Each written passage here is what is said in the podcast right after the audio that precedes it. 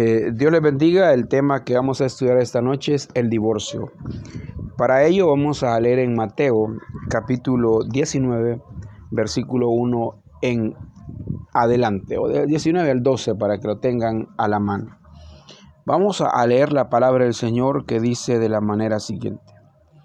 Aconteció que cuando Jesús terminó estas palabras, se alejó de Galilea y fue a las regiones de Judea al otro lado del Jordán. Y le siguieron grandes multitudes y lo sanó allí.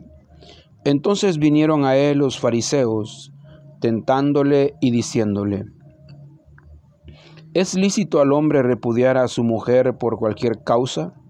Él respondiendo les dijo, ¿no habéis leído que el que los hizo al principio varón y mujer los hizo? Y dijo, por eso el hombre dejará a padre y madre y se unirá a su mujer y los dos serán una sola carne. Así que no son, no son ya más dos, sino una sola carne. Por tanto, lo que Dios juntó, no lo separa el hombre. Le dijeron pues, le dijeron, ¿por qué pues mandó Moisés dar carta de divorcio y repudiarla? Él les dijo, por la dureza de vuestro corazón. Moisés os permitió repudiar a vuestras mujeres, mas al principio no fue así. Yo os digo que cualquiera que repudia a su mujer, salvo por causa de fornicación, y se casa con otra adúltera, con otra adultera, adultera, y el que se casa con la repudiada adultera. Le dijeron sus discípulos, si es así, es la condición del hombre, con su mujer no conviene casarse. Entonces él les dijo, no todos son capaces de recibir esto, sino aquellos a quienes es dado, pues hay eunucos que nacieron así del vientre de su madre, y hay eunucos que son hechos eunucos por los hombres, y hay eunucos que asimismo se hicieron eunucos por causa del reino de los cielos. El que sea capaz de recibir esto, que lo reciba. Vamos a orar, le voy a invitar de que cierre sus ojos. Le decimos, Señor y Padre, que estás en los cielos, esta noche te rogamos, en el nombre de Jesús, que tú nos ayudes, Señor, para poder compartir esta enseñanza de tu palabra, Señor, que creemos, Señor, que en este tiempo será de mucho beneficio para todos nosotros. Y por ello pedimos que tú acomode las ideas, acomode los pensamientos, Señor, y que tu palabra pueda fluir y que tú logres tus objetivos, Señor, al enviarla. En el nombre de Cristo te lo pedimos, que tu palabra llegue a los corazones, Señor. Redargullas, exhortes, amonestes, motives y hagas, Señor, lo que tengas que hacer para la gloria de tu nombre, te lo pedimos. En el nombre de Jesús, por quien te damos gracias. Amén, Señor, y amén. Al hablar de este tema nos daremos cuenta de varios elementos que son importantes. Y Mateo nos da una amplitud de ellos y vamos a tratar de verlos para nuestro provecho. Eh, algo interesante está en Mateo capítulo 19, versículo 1, pues dice que Jesús le dio la espalda a Galilea. Es lo primero que Mateo señala, señala que Jesús le dio la espalda a Galilea. Había estado ahí varios días, pero ahora se iba para Perea. El resultado de haberse movido de Galilea a Perea fue de que varias multitudes siguieron a Jesús y él sanó a muchos de esas personas que estaban enfermas. Sin embargo, eh, inmediatamente fue abordado por los fariseos, que no prestaron mucho interés a los milagros que Cristo había hecho, y llegaron haciéndole a él una pregunta. Pero quiero decirles de que en esta época de Jesús habían dos grupos bien, definidos bien definidos de fariseos, los cuales eh, seguían a un maestro.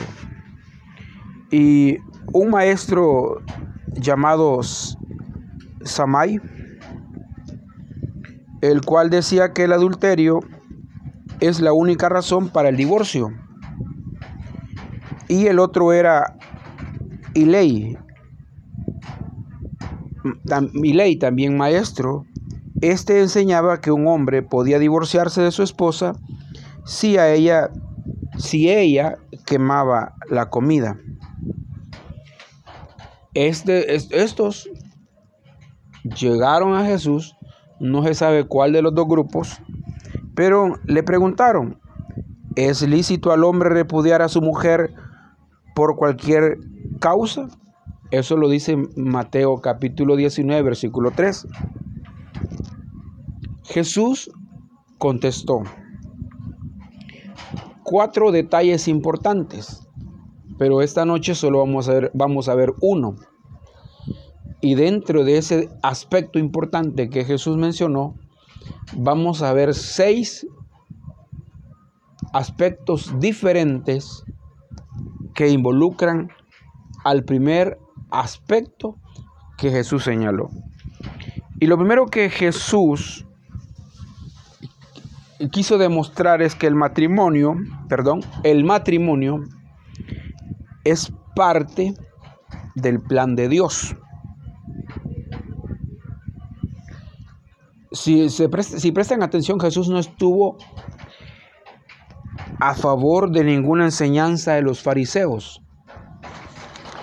Él se remontó a lo que Dios e, el Padre había hecho al principio. Y como le dije, este aspecto que él acaba de mencionar, vamos a, escudriñar o a presenciar, si usted le gusta, cuatro, seis respuestas que tienen que ver con lo que Jesús acaba de responder a los fariseos. Y la primera respuesta, o más bien la primera parte de su respuesta, es que Dios creó a un hombre y a una mujer. Eso lo encontramos en Gálatas capítulo 2, versículo 18. Y si usted tiene con, consigo la Biblia, busque Gálatas capítulo 2, versículo 18, la que nos dice, y dijo Jehová Dios, no es bueno que el hombre esté solo, le, haré ayuda idónea para él. Fíjese qué interesante. Cuando, cuando Jesús cuando, cuando Dios, perdón, vio su creación, decía Dios, me gusta esto que he hecho, qué bueno por lo que he hecho, qué bueno por lo que he hecho. Pero cuando llegó a donde estaba el hombre, Dios vio que al hombre le hacía falta algo. Y Dios dijo, esto no está bueno, algo le hace falta. Y por eso es que el versículo de Génesis 2.18 dice de que Dios le hizo una ayuda idónea al hombre. Dicho de otra manera, Dios formó una mujer. Entonces, a eso se remontó Jesús al principio, al principio de lo que Dios había hecho. Con esto que entendemos es que el matrimonio fue una idea de Dios. Veamos lo que dice Proverbios 18:22. Proverbios 18:22. El que haya esposa, haya el bien y alcanza la benevolencia de Jehová. Y acá nosotros vemos que dice de que el que haya esposa alcanza la benevolencia, o sea, alcanza la, la bondad, digamos así, de Dios. Otro aspecto que podemos señalar es que Jesús honró un matrimonio estando en la tierra. Su primer milagro lo hizo en un matrimonio. Eso lo encontramos nosotros en Juan en el capítulo 2. Vamos a, pasar al siguiente, al siguiente, la segunda parte de la respuesta de Jesús. Dios dijo que al hombre, Dios dijo que el hombre debería dejar su padre y su madre cuando contrae matrimonio. Veamos esto en Génesis 2.24 para que vean que no es invento mío. Génesis 2.24. A ver qué nos dice la Biblia referente a lo que acabo de mencionar. 2.24. Dice la palabra del Señor. Por tanto, dejará el hombre a su padre y a su madre, y se unirá a su mujer, y serán una sola carne. Veamos lo que dice Mateo 19, 4, 5. Mateo 19, 4, 5. Hoy vamos a buscar bastante la Biblia, algo que casi no hacemos, pero hoy ahí vamos a fogiarla. Mateo 19, 4, 5 dice la escritura. Él respondió, les dijo, ¿no habéis leído que el que los hizo al principio, varón y mujer los hizo? Y dijo, por esto el hombre dejará, dejará padre y madre y se unirá a su mujer, y los dos serán una sola carne. Note que aquí hay una palabra que interesante y dice acá dejará dejará dejará a su padre y a su madre cuando contrae matrimonio, el hijo debe dejar, dejar a su padre y su madre. La palabra dejar significa totalmente separarse de. ¿Me oyeron? La palabra dejar significa totalmente separarse de. Dios no quiere que la esposa llegue a ser, un, llegue a ser una esclava de la suegra. O sea, Dios no espera que la, la esposa vaya a, a hacer todos los quehaceres de la casa, a servirle de esclava a la suegra. Muchos problemas vienen si el hombre intenta casarse y vivir en la misma casa con sus padres voy a mencionar dos cosas. Difícil complacer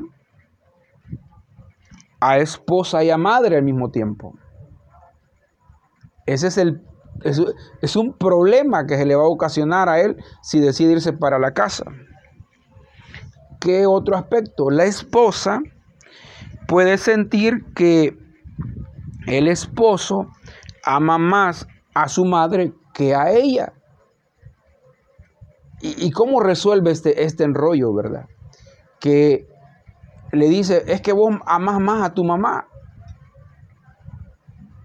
Entonces, estos problemas, Dios, por esa razón, dice que el hombre dejará padre y madre y debe de formar un nuevo hogar con su esposa.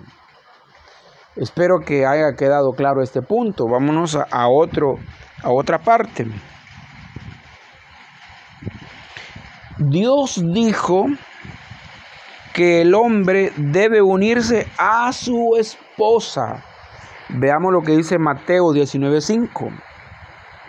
Y dijo, por esto el hombre dejará padre y madre y se unirá a su mujer y los dos serán una sola carne. Fíjese qué interesante lo que dice acá. El hombre debe de concentrar su amor hacia su esposa. Veamos lo que dice Efesios 5:28. Es el deseo de Dios que el hombre se enfoque en el, en el amor a su, su esposa. Así también los maridos deben amar a sus mujeres como a sus mismos cuerpos. El que ama a su mujer, a sí mismo se ama. Entonces, acá nosotros vemos que el deseo de Dios es que el hombre ame a su mujer. La unión entre un hombre y su esposa es sagrada. Fíjese, oiga, oiga lo que, lo que dice, es sagrada porque es un cuadro de la unión entre Cristo y la iglesia. Otro detalle que la Biblia nos enseña es que el hombre no, no puede, no debe caminar por encima de su esposa. Ella no está por encima ni por debajo de él. Veamos lo que dice Colosenses 3:19. Espero que estén leyendo conmigo para que vean lo que la palabra del Señor dice. Colosenses 3:19 nos dice, maridos, amad a vuestras mujeres y no seáis ásperos con ellas. Oiga, no hay que ser ásperos con la mujer. Efesios 5:28, que creo que ya lo leímos, pero vamos a, volver a leerlo. Si ya lo, hallaron, pues lean los 5:28. Dice, así también los maridos deben amar a sus mujeres como a sí mismos, como a sus mismos cuerpos. El que ama a su mujer, a sí mismo se ama. Eh, ¿Por qué razón la palabra ya menciona esto? Porque un hombre, muchas veces el hombre piensa que al tener esposa, lo que tiene es una, una, hombre, una, una mujer a la que puede golpear. Y lastimosamente todavía en este tiempo en el que vivimos hay hombres que golpean a sus mujeres. Por la razón que sea, la golpean. Pero Dios no creó el matrimonio para que la mujer esté debajo del hombre aguantando golpes. Eso no es lo que a Dios le agrada. Dios manda al hombre que ame a su mujer. ¿Por qué Dios no, no puso a la mujer que ame al hombre? Porque la mujer, por su naturaleza, ella ama. Ella no condiciona el amor, lo entrega. Pero al hombre Dios sí le dice, ama a tu esposa, ama a tu esposa, ama. O sea, a Dios, al hombre Dios como que le da un mandato, ama a tu esposa, ama a tu esposa, ama a tu esposa, ama a tu esposa. Pero la mujer no. Y en Efesios añade, dice que debemos de amar a la esposa como a sí mismo. Y nadie, creo yo, que, que se ame a sí mismo, está golpeando su cuerpo. Si todos somos llorones, nos raspamos rápido estamos quejándonos que nos raspamos. Tenemos un uñero en el dedo, ahí estamos llorando que tenemos el uñero en el dedo. Nos duele la cabeza, estamos ahí preocupados con el dolor de cabeza. Sea cualquier cosa que venga a nuestro cuerpo, hablando de los hombres, eso rápidamente nos, nos ocasiona algún malestar. Entonces, la palabra dice que así como nosotros reaccionamos ante las diferentes situaciones que nos vienen, de igual manera tenemos que valorar a nuestra esposa que como que fuera nuestro cuerpo. Imagínense, yo no le voy a golpear, yo no voy a golpear mi cuerpo. Entonces, como no voy a golpear mi cuerpo, tampoco debo de golpear a mi esposa. Y eh, ya leímos que dice que, que no hay que ser ásperos con ellas. Y, muchas veces, muchas veces cometemos el error de, ser ásperos con ellas. de tal manera de que lágrimas salen de, de sus mejillas por la dureza de nuestro corazón, por, por, no comprender que la palabra lo que nos está llamando es que nos ha dado una esposa el Señor, no nos ha dado una esclava, sino que nos ha dado una esposa. Ya leímos Efesios 5:28 y ahora vamos a leer Primera de Pedro 3:7. Primera de Pedro 3:7. Primera de Pedro 3:7.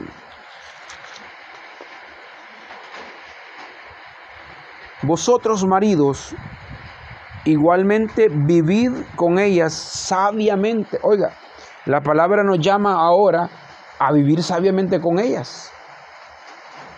¿Y por qué sabiamente? Porque Dios conoce a la mujer y Dios sabe que, que la mujer no es como el hombre. O sea, nosotros amanecemos todos los días, podría ser igual. En cambio, la mujer no.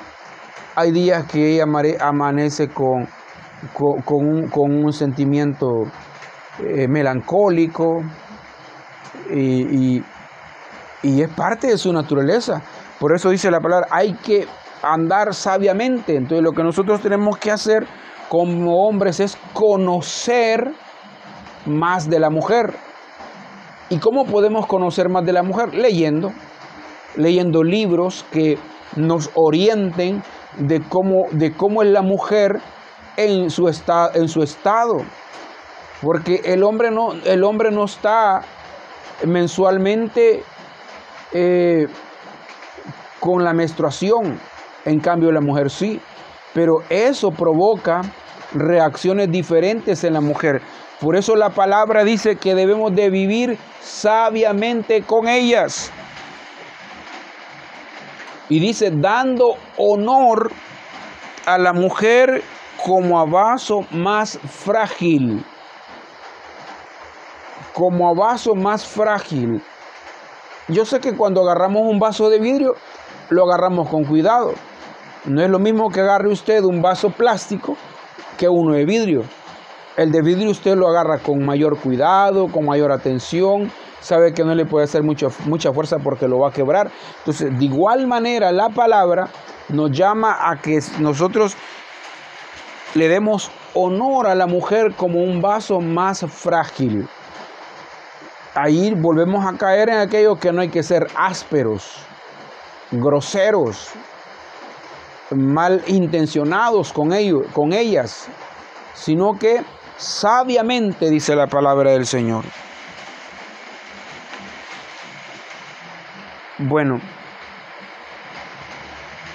vamos a ver otro detalle.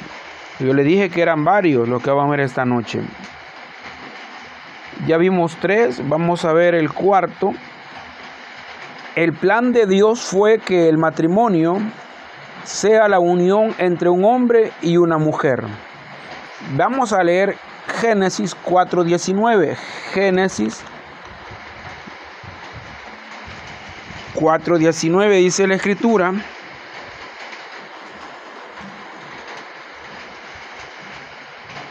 Bueno, antes de, antes de leer Génesis, quiero, dice, el plan de Dios fue que el matrimonio sea la unión entre un hombre y una mujer. Pero ojo, vamos a leer esta noche el primer hombre que desobedió a Dios y tuvo dos mujeres. Ese es Lamec. Y eso es lo que vamos a leer en Génesis 4.19, que dice, y Lamec tomó para sí dos mujeres el nombre de la una fue Ada y el nombre de la otra fue Sila. Y Ada dio a luz a Jabal, el cual fue padre de los que habitan en tiendas y crían ganados, y el nombre de su hermano fue Jubal, el cual fue padre de todos los que tocan arpa y flauta. Y Sila también dio a luz a Tubalcaín, artífice de toda obra de bronce y de hierro, y la hermana de Tubalcaín fue Naama. Y dijo Lamec a sus mujeres, Ada y Sila, oíd mi voz. Mujeres de Lamec, escuchad mi dicho, que un varón matare por mi herida y un joven por mi golpe. Este Lamec fue el primer hombre que desobedeció a Dios porque tuvo dos mujeres. Pero el plan de Dios fue que el matrimonio sea la unión entre el hombre y una mujer. Pero este Lamec aquí claramente dice que tuvo dos mujeres, porque tanto Ada como Sila le dieron hijos. ¿Cómo vivía este hombre con ellas? A saber, porque el versículo 23 dice que a las dos, a las dos mujeres les habló. ¿Cómo había logrado, cómo había logrado encontrar el equilibrio entre, entre las dos mujeres y él? No lo dice la Biblia. Pero sí la Biblia señala que él es el primer hombre que tuvo dos mujeres. Y con esto queremos señalar de que hay algunas religiones que, enseñan sobre la, sobre la poligamia. Pero esto no es esto no es sostenido por la Biblia. La poligamia no es sostenida por la palabra de Dios. Porque, como leíamos, al principio creó Dios hombre y mujer. Tal como Cristo tiene solo una esposa, un hombre debe de tener solo una esposa. ¿Me oyeron? Un hombre debe de tener una esposa. No sé cómo quedan aquellos que hoy en la actualidad han cambiado su esposa. Si el plan de Dios es ese, veamos lo que dice 1 Corintios 7:4.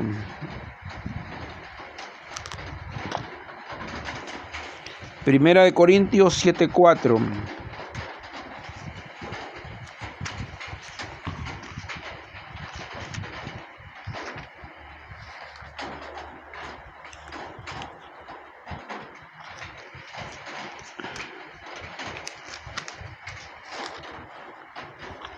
Primera de Corintios 7:4 dice la escritura, la mujer no tiene potestad sobre su propio cuerpo, sino el marido, ni tampoco tiene el marido potestad sobre su propio cuerpo, sino la mujer. Yo no sé si esto lo entendemos, pero aquí lo que está diciendo es que la mujer no tiene potestad sobre su cuerpo, y el hombre no tiene potestad sobre su cuerpo. Pero, ¿en qué aspecto? Ya leímos en Mateo 19:5 de que el hombre debe unirse a su mujer, ¿se recuerdan? Unirse. Y yo creo que la palabra unirse la entendemos todos. No me van a decir de que tengo que explicarles qué es unir, no, eso lo entendemos. Entonces, este, Dios prohíbe que uno de los cónyuges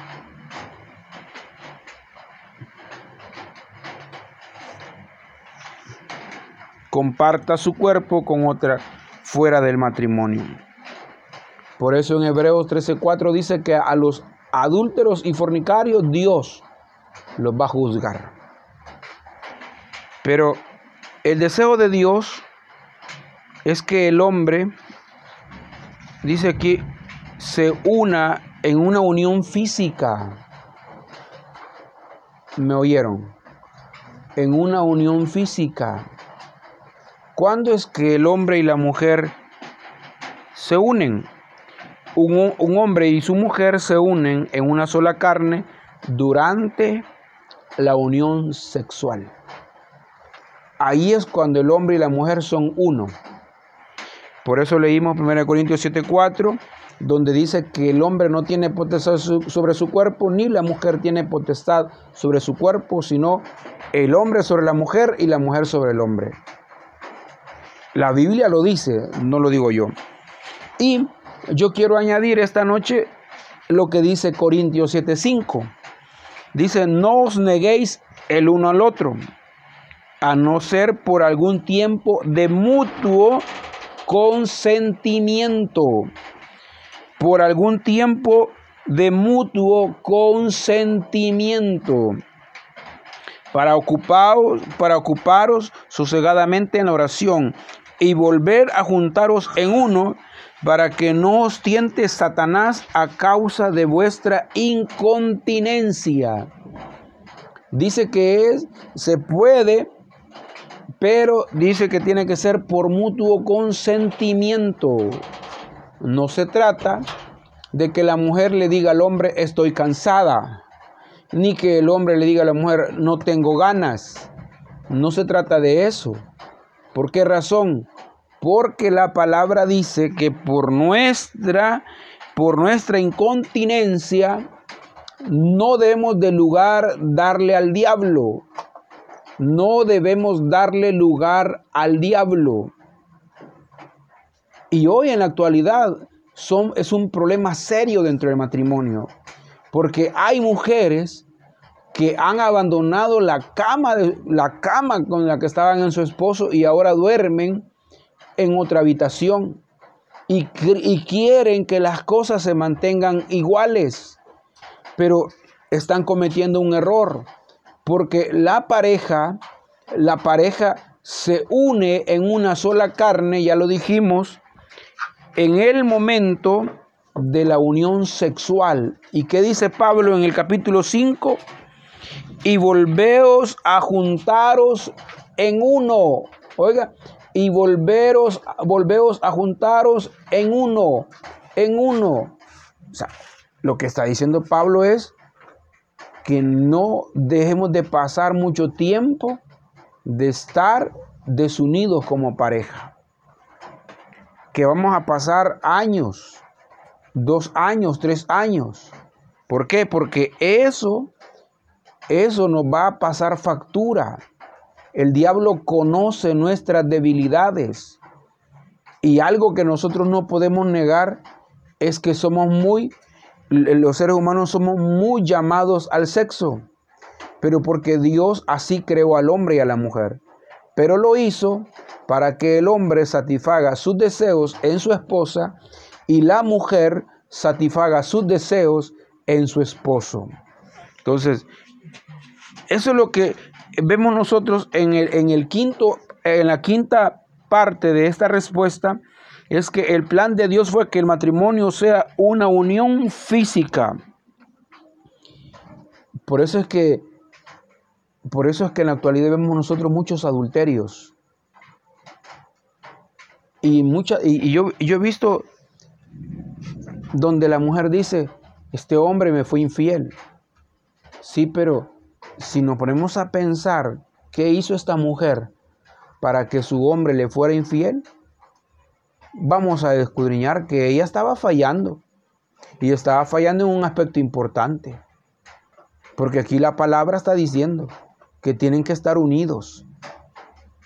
Y unidos no es que, eh, hola mi amor, hola, me voy, ya voy a venir más tarde, va, está bien, qué bien que ya te vas. Eso no es unión.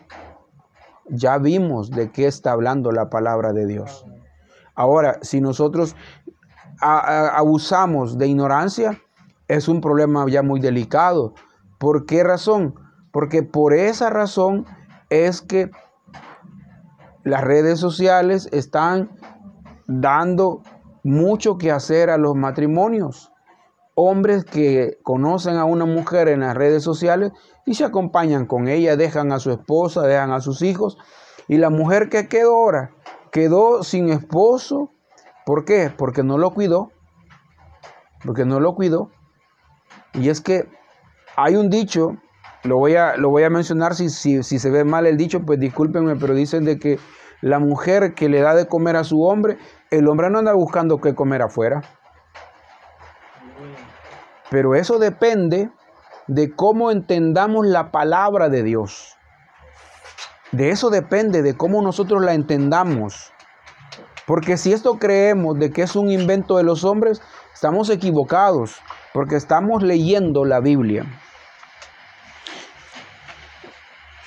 Bueno, este punto lo cerramos donde el matrimonio no es de tres personas.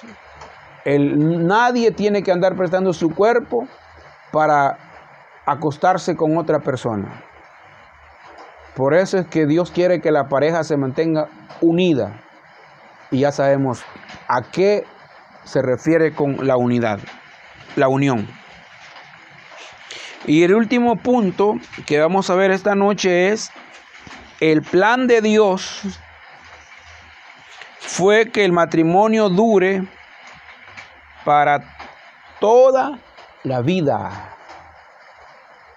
Mire qué interesante. Para toda la vida. Vamos a leer Mateo 19, 6. Mateo 19, 6.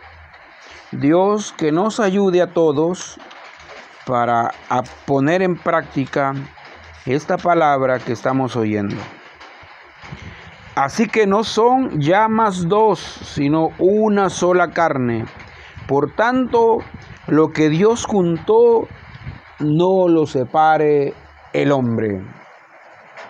¿Qué dijimos al principio? Que el matrimonio es un, una idea de Dios. Dios fue el que instituyó el matrimonio. Y dice que cuando ya dos personas están unidas, no tiene que separarla nadie. Lo que Dios juntó, no lo separe el hombre. Eso dice Mateo 19:6. Entonces, aquí ya no hay ya no hay más explicación. El que se casó es para toda la vida. Por eso es que cuando uno está soltero, a uno le dicen, piénselo bien, piénselo bien, piense bien lo que va a hacer. No crea de que el matrimonio es fácil.